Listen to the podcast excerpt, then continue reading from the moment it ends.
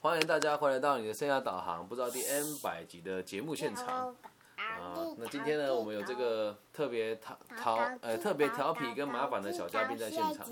好，阿爸不要说书，你要安静啊，知道吗？可以吗？好，那今天呢，我们要讨论的是这个持续带大家阅读这个个体心理学哦。那今天呢，要要进行的是这个个体心理学里面的第七章，我们讲的是这个关于教育相关的议题哦。那第七章前面的内容我们有提过，就是一个教育者的基本认知，还有学校的这个目的以及发展的这个改变。那今天呢，要跟大家讨论的是这个更深入的部分了，如何就是更进阶的来理解教师这个行业跟该做的事情有哪一些哦。那我们就开始今天的内容了。好，玉静，那你要去睡觉，跟大家说拜拜。是今天晚安。嗯，去吧，小调皮，晚安。拜不，帮爸爸把门关上哈。还扑我，明天你就知道好玩了。好，那我们就继续了。不好意思哦，就是这个节目内容总是会有小调皮出现。好，那我们要先理解这几个进阶的技巧。第一件事情呢，是我们要先诱激小孩子的学习的兴趣哦。书里面这个有一段讲的很好，如果老师的责任呢是在吸引小孩的兴趣，那他必须在找出小孩之前有什么兴趣，并且要相信他能够在这些兴趣上取得成功，这点是很关键的。哦很多认为老师的功能是在于教，我们讲传道授课解惑也嘛。对这一点呢是，这一点是毋庸置疑的。但是还有一点更重要的事情是，我们有没有办法让他们在这个，在这个对自己的意识上面哦，有更多的这个责任感，然后并且要让他们知道他们对什么东西有兴趣。每个人在学习的一开始的重点呢，都是从这个有兴趣开始的嘛。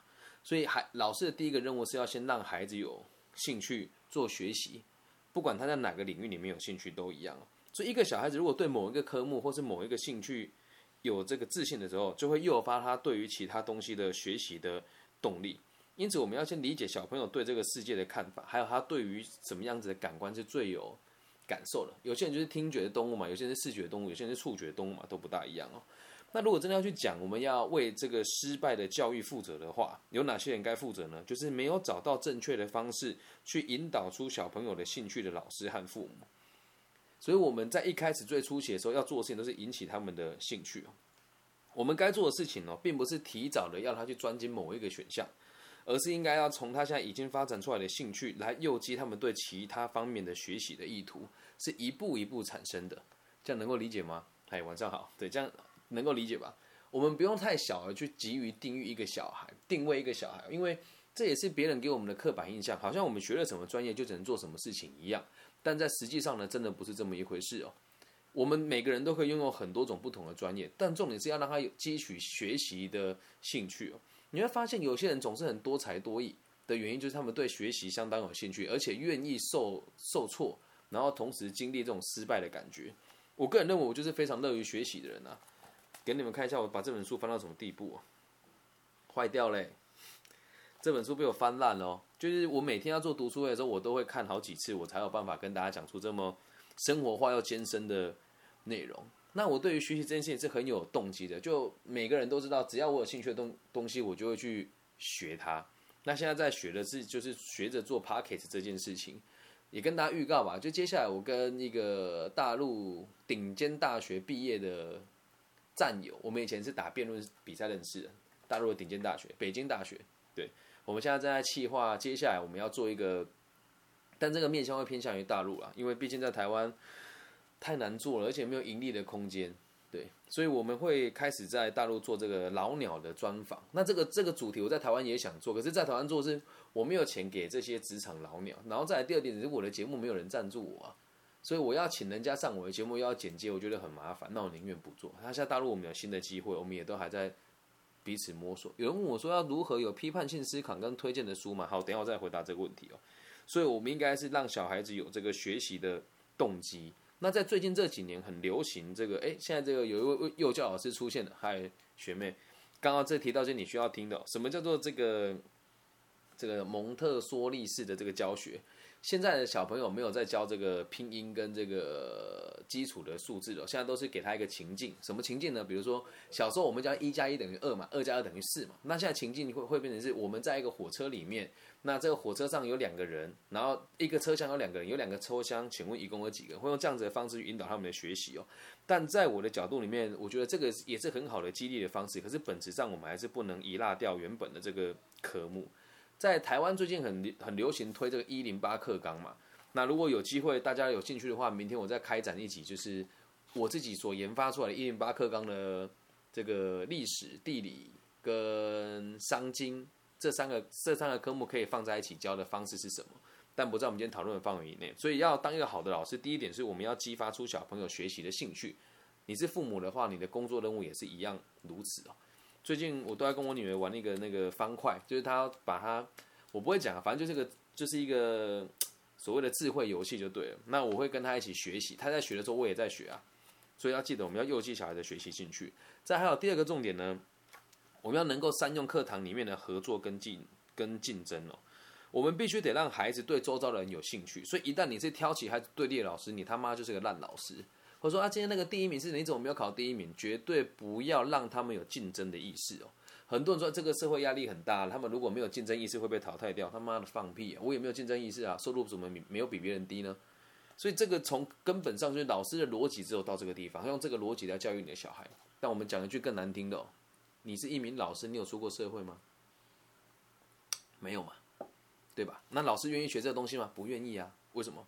他没有机会历练啊，没有机会失业啊。这是我们下一集的内容，人生小剧场将要讲的是穷到被鬼抓走的故事哦。所以，我们应该要让老师给孩子的观念是：我们得对别人有兴趣。如果他在一个考试里面，大家都要争取这个前几名啊，那这些孩子呢，就会有很强烈的竞争意识。不管做什么事情呢，都是以自己为出发点。我喝的是什么？你们猜啊，这是什么？绿茶啦，一斤四千块的好茶。如果大家要的话，这个是我配合的厂商，也不是打广告啊。我们这个就是。忘忧森林附近的这个茶厂，我自己很喜欢喝啦，没有打广告啊。如果你有想要购买的话，可以跟我聊一聊，真的非常好喝。我对绿茶是非常挑嘴的。好，再回到这里啊，我们要让让同学知道，让学生知道，孩子呢，其实彼此之间呢，应该是要能够合作的。哪怕你们在一个班级里面，成绩或者这个前前前几名跟后几名嘛，但是都是一样的哦。我们的目的只有一个，让我们两个都能够成长。你从小到大争取这个前几名是一点意义都没有。你怎么又来了？晚安。好，那来这边跟大家说，大家晚安。谢经验。你就只有讲谢经验，好啦，去旁边了。好了，芭比要继续讲了啦。好不好？可以吗？那你你要在这边，你就要听芭比讲哦。好，那不可以说话。OK，好。所以，我我们如果能够让小朋友知道我们都是合作的关系的话，就会慢慢的让他们理解排名是没有必要的。就像你在班上排名前三名的人，诶，比如说在台湾的初中吧。在班上排名前三名的人，还他妈的不都一样？就到我们这个彰化的最顶尖的高中，叫彰化高中。那也在彰化高中的前三名的，还不都一样，一起排名到台大里面去？所以这一点意义都没有，绝对不要去争排名哦。而且我们要试着让孩子有自己自治的能力。什么叫自治？永远都是孩子比老师更了解孩子，能够理解吧？有些时候爸爸妈妈在教育小朋友的时候，他们不一定会听哦。可是哥哥姐姐讲给小朋友听的时候，他们就听得懂。因此，我们要更善用这样子的平辈关系，让孩子们能够理解要怎么样在自发的状况之下去学习，并且让他们理解到我们的关系不是竞争，而是合作。接下来呢，要跟大家分享的是，我们要怎么样来评估一个小孩子的发展。前面我们讲了两个老师的进进阶的技巧，接下来这个这个部分，我觉得是个重点，是《自卑与超越》里面的七章之五所评提到了评估小孩的发展。这边我觉得讲的很好，所以我讲的更详细一些哦。如果我们要了解一个小朋友的智力发展呢，以及这个人格和社会行为的标准，就要给小朋友做测验。什么测验呢？现在还有很多不一样的测验嘛，就是比如说什么性向测验啊、智力测验啊、空间测验啊等等的。但其实有时候这些这有时候这个测验会救一个小孩子的原因是什么？有时候一个小朋友的成绩很差，但他做出智商的这个测验的时候呢，他的他的智力其实显示出他是足够跳级的。他成绩差的原因有可能是因为他没办法好好的做题目。我就有这个问题啊，大家觉得我智商高不高？应该不算低吧？不好意思哦，我小时候考那个智商考试只有一百多，后来知道原因是什么？因为跳题啊，我有过动症，我很容易把东西写跳题，而那一次考试我就真的写跳题了。所以我只考了一百多分哦。所以要理解我们这个智力测验呢，有时候是有有，有时候是有意义的啦，然后有时候反而是会变成一个误导的状况。所以我们永远永远都不要去知道一件事情哦，我们无法预测一个小孩子的未来发展，我们不应该用智商来衡衡量他。对，而智商这件事情哦，应该只能拿来辅助找出小朋友的困难。测验这种事情也只能拿来辅助小朋友找出他们的困难而已，这样能够理解吗？那据据阿德勒博士的经验他说，只要小朋友的智商还没有显现出是非常明确的这个身心障碍或者是有智能障碍的话呢，只要找到正确的方式，通常小朋友的状况都是能够改善的。你要干嘛？好，你自己慢慢按哦。对，小朋友状况通常都是能够改善的，所以我们应该要让他们。我我们哎，阿德勒博士说，他发现一件事情哦，小朋友如果很常玩智力测验呢，他就逐渐能够掌握这个熟悉里面的规则，会知道该怎么作答，而他的智智商呢也会慢慢的提高。所以重点还是要给他们动力学习跟理解。嗯，好了，去睡觉了，玩很久了，乖乖，跟大家说拜拜。借经验，我就知道你要讲这句话，拜拜。咿呀，拜啦，门关起来才不会吵到你。爱你哦，晚安。不好意思哦，不好意思哦。跟大家再次致歉，对，好，我们继续往后看了。所以我们要让他们理解的事情是如何找出答案跟燃起他们学习的方式。因此，我们不应该拿智商来做评比的限制，也不应该认为他们的这个智力呢是来自于先天的遗传。如果我们有这样子的想法，就会限制小朋友未来的可能性跟发展哦。所以，我们也不应该让小朋友或者是父母知道他智商的高低。但在这一点，台湾的教育是做的很差劲的。他们都会觉得说，哎，让你知道成我那个年代有做智力测验，做完之后才让我们看。我说，我靠，怎么那么低？我是智障吗？但后来才知道，原来不是这么一回事。也也没有人跟我们解释过，因为这件事情难过了好几天哦。因为大部分人都不了解做这个测验的目的，他们都以为智商就是最后的审判。我当时真的是这么想，哎，说说靠，才一百，才一百多，比隔壁资源班的还要差，哎。教育最大的问题哦，并不是小孩子有先天的限制，而是小孩子自己给他们设限。什么叫小孩子给把给他自己的设限？讲个真实的故事给你们听呢？我记得那时候我在印尼工作，有一个印度人跟我讲说，就是 Benny，你不应该那么限制你自己。我说为什么？他说，我觉得你是一个前途无量的，你不应该在财在财团里面当一个这么小的管理师。我说那我还能干嘛？他说就是你的问题啊。他就跟我说，在我们家乡哦，大象为什么能被我们驯服？因为他们很小的时候就被我们钉在一个小小木桩上面。没有钉死它，就是他用一个绳子钉在木桩上。这个木桩其实它长大你就可以拉开了。但是在他小时候五，在他一两岁的时候，怎么扯都扯不开它。等到他十岁成为巨象的时候，他还认为自己扯不开它。所以教育最可怕的事情，不是小孩子认为自己，哎，不是小孩子有先天上的限制，而是我们给他们的这样子的限制。在台湾这状况尤其严重，好像成绩不好就十恶不赦一样。那假如一个小孩子知道他的智商是低的的话，他很有可能会失去希望，并且相信自己不可能成功。我们应该要做的事情是致力于增加他的自信心，然后增加他的兴趣，以去除他的自我设限，这是非常重要的。那我就是一个没有什么自我设限的人啊，我就是一个不怎么自我设限的人。今天下午有一堂课哦，然后就是我讲了一些台关于台湾的现在的一些时事的评比，就有一个有一个学生跟我说：“老师，你是国民党的哦？”我说：“没有啊，就是我不认为我的立场有偏向于哪个政党或者对跟错，我只是做我认为自己正确的事情。”然后他们就问我一些很尖锐的问题啊，说那如果照你这个逻辑讲的话，比如说那你的你原本不认同的人找你合作，你会跟他合作吗？我说会啊，因为我从来都不会设计自己会被什么东西限制住啊。就像现在疫情期间这么的困难，我也没有停止自己做教育的这个动机。虽然收收入也锐减啊，然后现在要到这个大陆去做节目也是比较困难一些，但我还是以线上的方式去进行。就像我上个礼拜有跟。四川德阳那边某一个教育集团一起做线上的演讲一样，不会帮自己做设限，所以你自己也一样，在这个整体的疫情的环境之下，我们现在的整个状况都是都是受到限制跟缩减的嘛。那你更应该要告诉自己，不应该自我设限。这句话听起来很像屁话，可是这就是实话。不要自我设限，永远都要拥抱梦想。听起来像传直销了，可是这件事情就是真实的。那我们老师要评估孩子哦，给他们成绩跟这个测验呢，不是为了要限制他。而是让他知道我们该往什么方向去前进。所以反过来说，学校的成绩评估的道理也是一样。老师通常不会给小朋友太好的成绩评估，是因为希望他可以更加努力。但是如果这个小孩子的家里是很严厉的，他会害怕把成绩单成绩单带回家，甚至会偷改成绩单。对 我就有偷改过。那如果这个孩子在学校老师已经很严厉了，回家之后爸妈就要更严厉，他就有可能因此自杀。哎，这个状况在大陆跟在台湾每几乎每年都会发生哦。因此为人师表这件事情，一定要记得一件事啊，这我把这句话奉送给我的高中数学老师。我不是看不起你啊，但这是实话。全班都考一二十分，到底要教他妈个屁呀？对，不要讲这老师的名称啊，人家在这个学校现在还是名师啊，到底要教他妈个屁呀？对啊，到底要教什么？你告诉我，你教的东西就那么难，学生无法理解，考出来他一二十分，你很屌啊，然后大家成绩很烂，你在爽什么？我看不懂哎。然后他还会他还会很得意说某某几个学生特别聪明，他妈不是特别聪明啊，他只是刚好被你照顾到而已啊。那你这么难，这几个小小家伙是天才被你照顾，那他其他人怎么办呢？而且我们为人师表在评估之前，一定要先考虑这样子的后果，否则这样子的事情会造成小孩子跟他家庭生活对他的影响，我们应该为此而负责。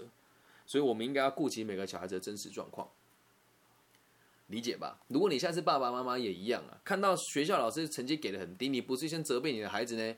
你要先问这个老师是脑袋坏掉，为什么为什么全班都出这么难？明明就大家都很认真认真考试，还是能还是只能考出二三十分，意义何在？对吧？那我我们在这个台湾的这个指定考科也是一样啊。我当年考国文考七十二分吧，顶标就是七十二分，我没记错的话。那大家那么认真读，只考出七十分，我觉得合理嘛？那英文呢？英文的均标多少？二十八分，他妈考个屁呀！大家都一样烂，这样子就完全没有鉴别度了，能够理解吧？再来，成绩虽然会决定你未来读大学的走向，但是绝对不影响你做任何的学习，学历也不代表你未来的发展的全部，这样能够理解吧？所以再回到书里面来啊，如果爸爸妈妈对孩子的要求很高，看到孩子的成绩的这个，看到成孩子乱烂成绩之后。勃然大怒，骂小孩。如果这时候老师是选择宽容的、跟慈爱的，可能小孩会获得一点激励，能够往前嘛。那如果当个小孩子总是拿到坏成绩，然后全班人都觉得他是最烂的那个，他就有可能会自暴自弃，会相信自己是最最差劲的。以前在我高中哦，我们班的最烂的三个人，就我们几个在轮嘛。一个就是我很喜欢的一位女同学，然后一个就是我，然后第三个就是某一个现在。在园林自己做这个礼盒的这个林同学，那天还要去他家玩。我们三个都最后面都没感觉哦，我们就最烂啊，怎么样？我们就最烂了。所以当在这样的状况，他可能自暴自弃。有了这种想法之后呢，他就越来越差。但是要记住个原则哦，即使是全班最烂的这个学生都能够改变。有许多案例啊，都可以证明哦，一个在学校进步迟钝的小孩，只要能够恢复他的自信心跟兴趣，他就可以取得优越的成就。我自己就是一个很真实的。例子啊，我本来在高中的时候成绩很烂，后来大学的时候一开始成绩也很烂。我还记得第一次小考我考三分还考四分吧，然后我当时没有什么自也没有什么自信，就突然读出兴趣了，就哎大家都不会的东西，如果我会，那不是一件很酷的事情吗？这是大学，所以我大学成绩还不错。然后在高中的时候，是我忽然就想到一件事情是，既然大家都可以认真读书，我也可以试试看嘛，所以就开始认真读书了。后来也取得还不错的成绩嘛。那我们问阿德勒博士说，他注意到一件很有趣的事情哦，小孩子一般不需要看学校成绩，就可以帮另一个小孩子做出更正确的评断，很有趣哦。如果在一个班级里面哦，他们通常都会最清楚谁是最好的，谁是最差的，在什么地方谁是谁最会折纸飞机，然后谁的数学最好，他们会比老师还要更进步。不，但是呢，小孩子最常见的共同错误就是他认为自己永远都不可能进步，只要别人的成绩比自己还要好，他们就会觉得自己赶不上别人。如果一个孩子的这种态度坚定，就是别人都比较好，我跟不上别人的话，他一辈子都会用这种想法去跟别人相处，于于是他终其一生都会用这种逻辑成长。长大之后呢，还是会拿自己的成就跟别人比较，而且深深的相信自己是落后于别人的。其实，在这一点，我们以前在学校教育里面也很常用这种方式来激励孩子好好读书。但我觉得方法是错的，就说你看那个某某某的那个成绩那么好，长大之后已经当医生，那你你以后怎么办？孩子被骂久说啊，我没办法，我就烂啊，我就乐色啊，不然你要我怎么样嘛？我就烂给你看啊。他一辈子都用这种逻辑在过生活，这是很痛苦的事情哎。可是这种学生多不多？很多。你就看现在台湾的整体的氛围，三十岁左右的人的思考逻辑不都是这样吗？想办法叫政府给你补助，然后自己不认真去上班。我讲这话可能有点严格，可是这是实话啊！想办法去生出各种不同的这个资源管道，然后自己不努力，甚至到三十几岁了还在跟家里拿钱，然后还觉得说这是很理所当然。人家问你说你怎么不努力啊？我们这年代就这样，薪水就低啊，买不起房子啊，那有那种事？所以不能用这种逻辑去教育下一代。我们这一代人怎么做，我们已经来不及去更正了，因为我们都已经成熟了。就像我现在接到很多人的 这个咨询哦，那天有个孩子问我说，我在网络上。我这里要念一下，看到某一个这个生涯规划的老师说他在退伍之后，跟家里的人借钱去参加什么，去参加一个什么台币二十几万的培训课程，而拿到一份这个上市贵公司的工作，老师你怎么看？你不觉得很励志、很热血吗？我说乐你妈，哪里乐了？你已经大学毕业了耶，还要跟家里人借钱去上，跟脑袋有洞是不是啊？你退伍了耶，能不能为自己负点责任呢、理解吧？那你说这个东西跟比不上别人有没有关联？有啊，他自己认为我要去进修某一些种东西，上市贵公司才会要你。那那种事？我现在跟你保证了，如果疫情期间结束了，你多一考到七百分，日文有考过 N N two 以上的话，你来找我，不用去花这个钱，你也不用请我什么，我就直接带你去这个企业面试，录取率百分之九十，录取率百分之九十，我甚至可以直接把企业名称讲出来。但今天我有开录音，讲的有打广告的嫌疑，我今天就不讲了。理解吧？永远都不要觉得你比不上人家，然后也永远都不要觉得权威体制就是正确的。在某种程度上，认为自己追不上别人，就会有莫名其妙的信仰。那这个信仰不是说求神拜佛没有，是你会觉得好像跟着某个老师就有希望一样。这个想法都是错误的，也都是源自于教育哦。那最后给大家一个观念哦，大部分的小朋友无论上到哪个年级哦，其实考试的名次哦都是差不多的啦。这句话有两个解释方式哦。你在小朋友的时候都考前几名，你长大也也应该都会考前几名。你的成绩是中段的，基本上只要不不出什么大意外，你一直都是中段。你的成绩如果是末段呢，长大之后你的功成就大概也就是末段。大部分我们讲常态分配都是这个样子哦。那从另外的角度来说就有趣了、如果你是班上的前三名，对吧？跟你是班上的最后三名，你们的名字才有意义啊。因为基本上从第五名排到第二十名，这些人的素质都是差不多，差那零点几分，真的一两个名次没有意义的啦。这样能够理解吧？所以我们要先知道一件事情，我们不能拿这些东西来判断他们天资的高低的标准，这会是自我设限的一环。那我们要先理解一件事情通常在竞争里面能够取得很前面的表现的孩子，有的人会说他天资聪颖啊，但是就有有一部分可能是啊。但大部分是他愿意挑战性的目标，他愿意去承担他不会的东西，然后愿意去学习啊。而后段的同学就觉得反正没差，我就是这样子了。成绩虽然不能代表一切，但是我们要知道一件事情，成绩确实是一个最好衡量你这个学习态度的东西。所以如果你的孩子成绩不好的话，我觉得你也不用太苛责他，但你要让他知道一件事情，就是你有没有认真，你有认真，我们都好谈。但前提就是你一点都不认真，然后你又不去学习你喜欢的东西，那他人生就往错误的方向去。回归到我们的个体心理学里面哦，一直在强调一个重点是，我们每个人都在追求卓越嘛，优越的目标嘛。那这个优越的目标追求的方法有千百万种，但如果以使坏，或者是这个不负责任，或者是调皮捣蛋，来让别人对对你有更多的尊敬跟尊重的话，这个方法就都是错误的。所以，一个老师进阶的技巧呢，就是要这么做。再跟大家中整一次哦，如果你是老师的话，就请你把这一集听一听啊。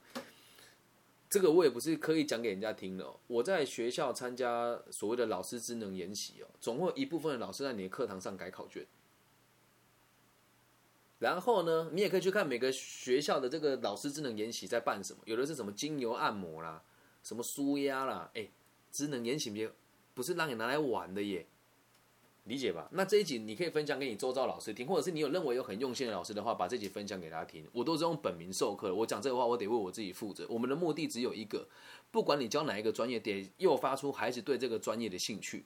那他如果在你的课堂上，你教的专业是什么，就应该让他有基础的认知，对他让他对你这个科目产生兴趣，同时教他怎么样去延伸这个兴趣，去学习其他的东西，这样能够理解吧？我自己的状况是，我相信啊，你你如果上过我初快的课程的同学，或者有上过我这个这个一些高中的国文写作的课程的同学，都会知道上我的课，大家都是很有兴趣学习的。就像现在我在推广个体心理学一样啊，我也要诱发你们的兴趣啊。今天的节目有一个调整嘛，以前是讲两集个体心理学，然后讲一集人生故事，但后来想想，这样很为难大家，因为。并不是每个人都想学嘛，那我们就让它细水长流一点点。从今天开始，我会调整成一集个体心理学，然后一集人生故事，然后慢慢的来诱发大家愿意学习的动机。我没有要你们一直跟我学习，但我让你们知道一件事情，像个体心理学的推广，对你们而言是很新的东西，对我而言也是很新的东西，因为我接触它也才三年而已。那其他人可能是第一次听我说，你得先理解自己有没有想要学习的动机。那如果今天连我用这么柔和、娱乐性又卖卖长相的方式来配合大家的作息跟世界的潮流做教育，你们都不想学习的话，那就代表可能你对于学习这件事情就没什么动机嘛。那也无所谓啊，在台湾这个地区，你再怎么软烂，一个月也有两万四千八百块。那在台湾吃一个便当，最多让你六七十块了。好了，如果台北最多让你八十块、九十块、一百块，你还不是可以好好过一辈子吗？这样能够理解吧？所以希望大家也要理解一件事情：如果你的老师不是一个好老师的话，你听完这个故事之后，你就告诉自己，老师不一定你限制于学校里面的才叫才叫老师啊。你的爸妈也是你很好的老师。那如果你愿意相信的话，我或许也是一个不错的引导者。这样理解吗？那以上就是这一节全部的内容，我就要先把录音笔关掉喽。